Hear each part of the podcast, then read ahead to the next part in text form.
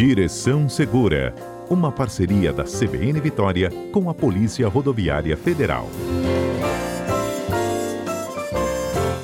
Oh, e hoje é a oportunidade de você esclarecer tudo sobre o consumo de bebidas e até de alimentos que podem resultar em alterações ou não no bafômetro. A gente vai esclarecer exatamente isso agora. E como que é feito um teste né, de embriaguez ao volante. A minha convidada de hoje é a Beatriz Magre, ela é policial rodoviário federal, está conosco aqui nesta manhã. Beatriz, bom dia. Bom dia, Fernanda. Obrigada pela sua contribuição aqui conosco, é um tema sempre muito recorrente, né? Estou passando por uma fiscalização, independentemente se é da Polícia Rodoviária Federal, se é do Batalhão de Trânsito.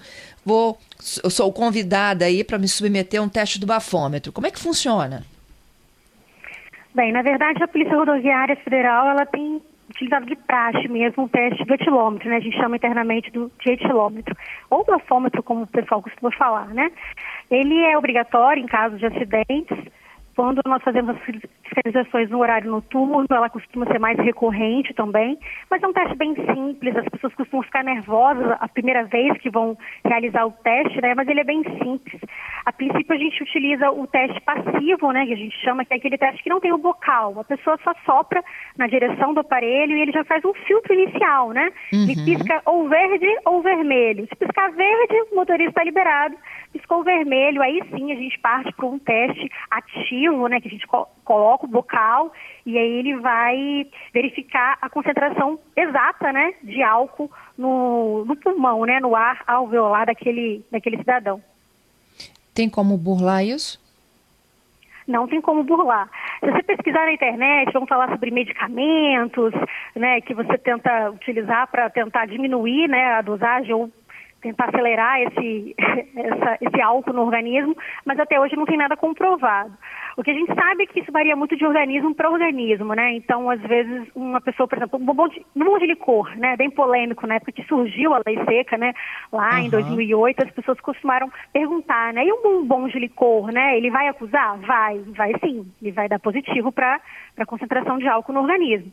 Agora, em quanto tempo um bombom de licor vai ser eliminado do, do do ser humano, né? Isso vai depender de pessoa para pessoa. Tem pessoa que tem um metabolismo muito mais acelerado, dependendo também das outras coisas que você comeu, né? De como foi a sua alimentação naquele dia, o tanto de água que você bebeu e o tempo que você comeu aquele bombom. Porque, conforme a lei, né, a lei seca é tolerância zero, não pode ter nada de álcool, né? Só que a lei, ela prevê aí uma margem de 0,5, né, de meio grau, né, de tolerância, né? Porque alguns alimentos, como a gente sabe, tem aí, por conta da fermentação, né, o pão, um suco, às vezes vai ter uma porcentagem, mas ela é uma concentração muito baixa. Essa não corre o risco do, da pessoa ser pega no, no bafômetro. Agora, um bombom de licor já é diferente. Então, a pessoa tem que tomar esse cuidado, né? Claro que é uma, uma quantidade muito pequena, então rapidamente isso vai sair do organismo da pessoa também, né? Uhum. É, você falou no enxaguante, né? Não, o enxaguante eu não falei, mas é uma coisa curiosa também. É, as pessoas têm esse medo, né? Meu Deus, se eu usar um enxaguante bucal e logo em seguida a PRF me parar. E aí, como é que funciona? É, a gente costuma fazer essa, essa, dinâmica, até quando fazemos palestras nas empresas, né, com o teste do enxaguante bucal. Realmente, ele tem uma concentração muito alta, acho que em coisa de 20% né, de álcool. Só que a gente não ingere né, o enxaguante bucal. Ele, ele fica na mucosa, ali no, na boca, né, no momento seguintes do uso, né? Então, se você usar um enxaguante bucal e logo em seguida fizer o teste com o etilômetro, sim, vai dar positivo para álcool. Porém, se você esperar aí 5, 10 minutos só de conversar, dar saliva ali e fizer novamente o teste, ele vai zerar. A gente costuma fazer, como eu disse, essa dinâmica, né? A gente coloca até o cronômetro lá na tela para mostrar, né? Para as pessoas na palestra que funciona, né? Que passado ali 5, 10 minutos já não resta mais nada de álcool. Outra dúvida também, por exemplo, é o extrato de própolis, que o extrato hum, de própolis, né? A maioria das pessoas utiliza álcool. com álcool. Isso. Leva álcool. E aí, eu posso usar o extrato de própolis ou não? Pode também, porque a, a, apesar da concentração, acho que fica em torno aí de uns 11%, o que você vai consumir são gotículas, né? Uma quantidade muito pequena. Então, quando você é, espirra né, o extrato de própolis e na mesma hora você faz o teste com antilômetro, sim, também acusa. Inclusive acusa até um, um valor alto. Por quê? Porque o álcool está ali na boca, né, naquele momento, mas ele não está no seu sangue, não está no seu pulmão, não, não é um álcool, algo que vai te deixar alcoolizado. Então, passado também 5, 10 minutos, se você refizer o teste, vai zerar totalmente. Pois é, os alimentos ele tem que, eles têm que contar com essa informação? Qual o percentual de álcool que existe na fórmula? Só precisa constar a porcentagem quando está acima de meio. Né, abaixo de meio é desconsiderado, né? Considerado como uma bebida ou alimento alcoólico, conforme Entendido. a lei. Entendido. Porque também não altera no bafômetro. Não altera no bafômetro, exato. Beatriz, o que diz a legislação hoje sobre qual o percentual mínimo e máximo? Máximo nem tem, né? Tem. Não tem. É. O mínimo, na verdade, é zero, né? Porque a lei diz que é tolerância zero. Porém, a gente tem uma margem de erro, né, do próprio aparelho, que é de 0,04. Isso significa que o próprio sistema, na hora que a gente vai lançar o valor, já reduz, né, já faz essa, essa redução de 0,04. O valor é o seguinte, até 0,29 né, sem considerar a margem de erro, tá? Até 0,29 é apenas uma infração administrativa. Apenas que eu falo apenas porque comparado com a outra, porque acima de 0,29, a partir de 0,3, já é um crime de trânsito. Né? Então, o artigo 65 é o que trata da sanção administrativa. A gente sabe, é uma infração gravíssima. O valor da, dessa multa hoje está em R$ 2.934,70. A suspensão de dirigir também já vem automaticamente, né? E se a pessoa ainda for pega novamente no período de 12 meses, ela é multada novamente em dobro. Né? Então, isso é só infração administrativa. E lembrando que essa, essas penalidades, né, elas são iguais para quem também se recusa a fazer o teste. Então, tanto se der até 0,29 ou se recusando ao teste, essas são as penalidades. Agora, deu 0,3 em diante, no caso, com a margem de erro seria 0,33, né? Hum. É, a partir de 0,33. Essa pessoa é levada presa, ela é detida porque já é um crime de trânsito, né? e aquele que, que se negou. Tá, mas Pode aí falar. a pessoa se negou a fazer o teste. Ela é penalizada Sim. já é, pelo ato infracional administrativo. Isso, do artigo 65. A não ser que essa pessoa apresente sinais ali de que ela está muito embriagada, né? E aí, neste caso, existem outras formas de constatar mesmo que a pessoa não queira fazer o teste, né? Hoje, é, já está previsto em lei, né? A gente tem um exame de sangue, além do, do etilômetro, né? Tem um exame clínico, o médico perito, e tem o nosso, que também é aceito, né, como é, pela lei, né, o nosso termo de constatação de embriaguez, que é o que a PRF pode fazer além do teste do, do bafômetro. Esse termo de constatação da embriaguez, ele é mais utilizado em casos de acidente de trânsito, por exemplo, né? O que o, o condutor se recusa a fazer o teste, porque é um direito dele, mesmo em caso de acidente, e a gente pode fazer o termo de constatação. Esse termo ele não é algo simples, né? Não é apenas um ou dois sinais ali, é um conjunto de sinais que o condutor precisa apresentar. Esses sinais também, eles é, precisam ser sinais que isoladamente não apresentem outra, não possam significar outra coisa. Por exemplo, ah, sonolência, olho vermelho e a pessoa está com as vestes desajeitadas, né? Isso pode ser um sinal de embriaguez, mas não é só embriaguez, pode ser só, só um cansaço mesmo, né? Se aborda um caminhoneiro de madrugada, ele pode estar nessa condição sem ter sido, é, ter consumido álcool, né? Então, Entendido. por isso, são vários sinais que precisam ser colocados em conjunto. Não podem ser sinais contraditórios também. Então, eu não posso dizer que o condutor estava sonolento, né, com dificuldade de andar e que, ao mesmo tempo, ele estava agressivo e que estava, né, é, muito disperso ali, serelepe. Então, as coisas também têm que ser condizentes, né? É, com esse conjunto de sinais que a gente vai constatar ali, tem e são, são vários critérios, né? Tem a parte da aparência, por exemplo, sonolência, olho vermelho, vômito, soluço, é, a própria desordem da veste, né? Como eu comentei, a pessoa está com as roupas estranhas, né? Meio rasgadas, de alguma forma que você falou, é estranho, né?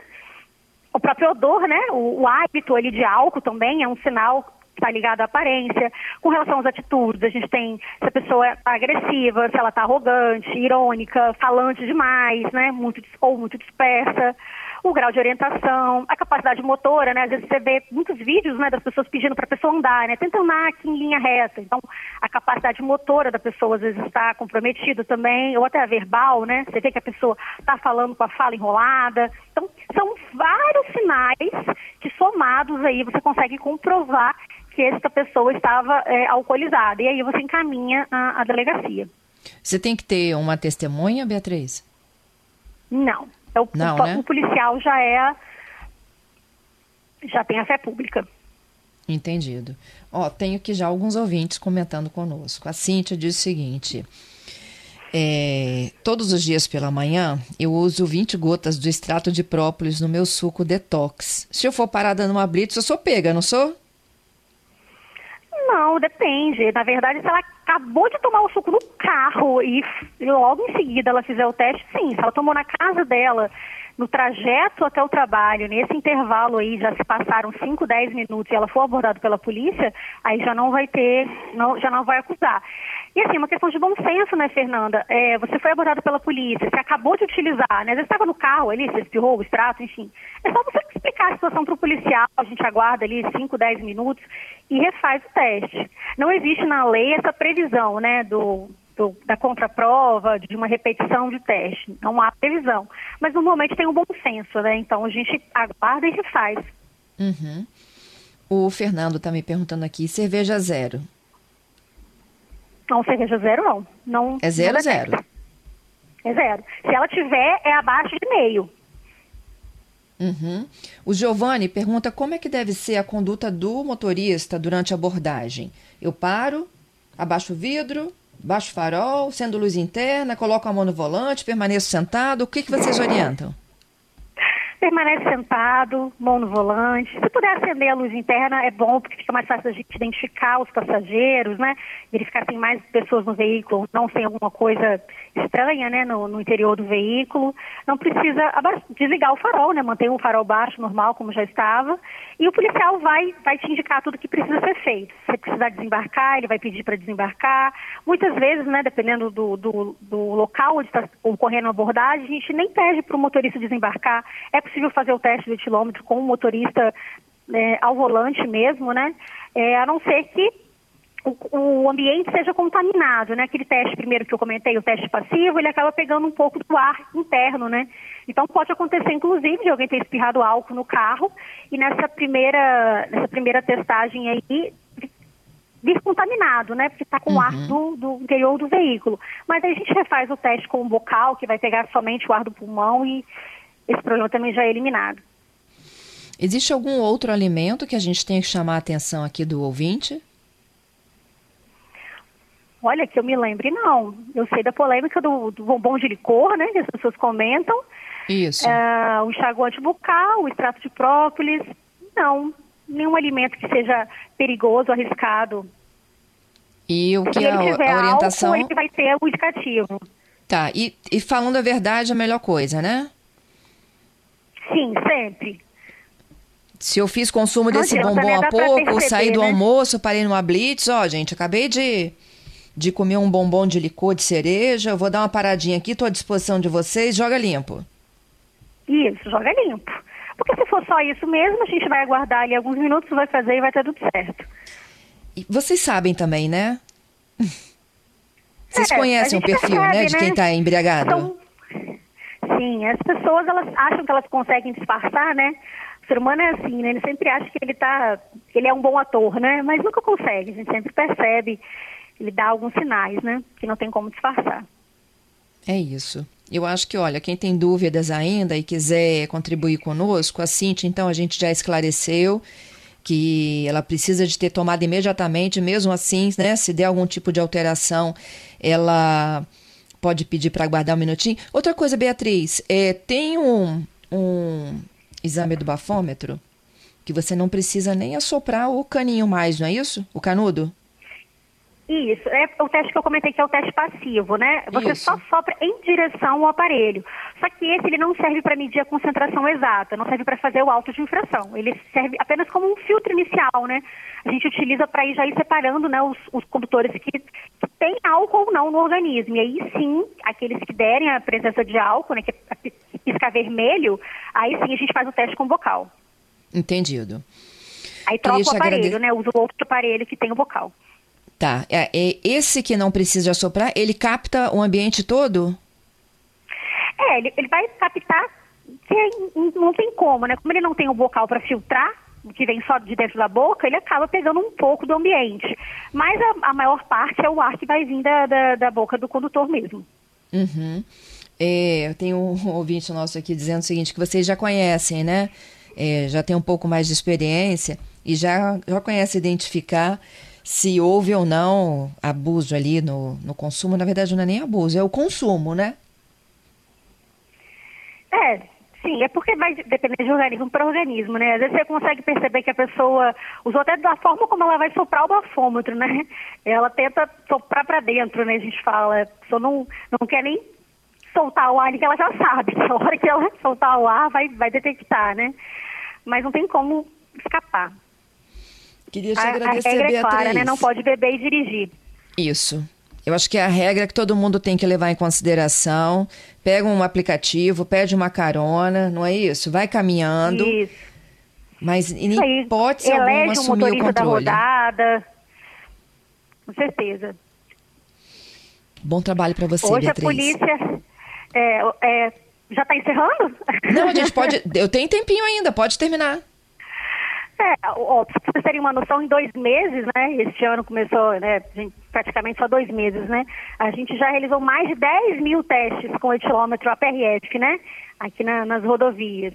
E apesar disso, nossa quantidade de infrações, é, eu não sei dizer se o meu julgamento, né, se é alto ou não, né? Mas assim, foram mais de 160 autuações, né? A grande maioria delas por recusa né, o usuário se recusando a realizar o teste. Alguns casos de constatação, né, menos de 20 aí, que a pessoa soprou e deu menos, né, do que 0,29. E teve casos também de pessoas detidas, né? Hoje, nesses dois meses, né, do começo do ano até agora, já foram 14 pessoas detidas com o consumo acima do 0,29, né, do 0,30 em diante, que já é o crime, né? Eu acho isso um número alto comparado com, por exemplo, o mandado de prisão. A gente uhum. teve 13 pessoas detidas por mandado de prisão até agora. E só por álcool já foram 14. Meu Isso que foram as pessoas que foram pegas, né, Fernanda? Fora aquelas pessoas que não foram abordadas Sim. em acidentes, acabaram se envolvendo em acidentes, ou mesmo fora da rodovia, né? Então, o álcool hoje, ele é um, um, um mal que precisa, de fato, ser evitado aí pelo, pelo motorista. É isso, Beatriz. Te agradeço mais uma vez, viu? Bom trabalho para vocês, hein? Obrigada.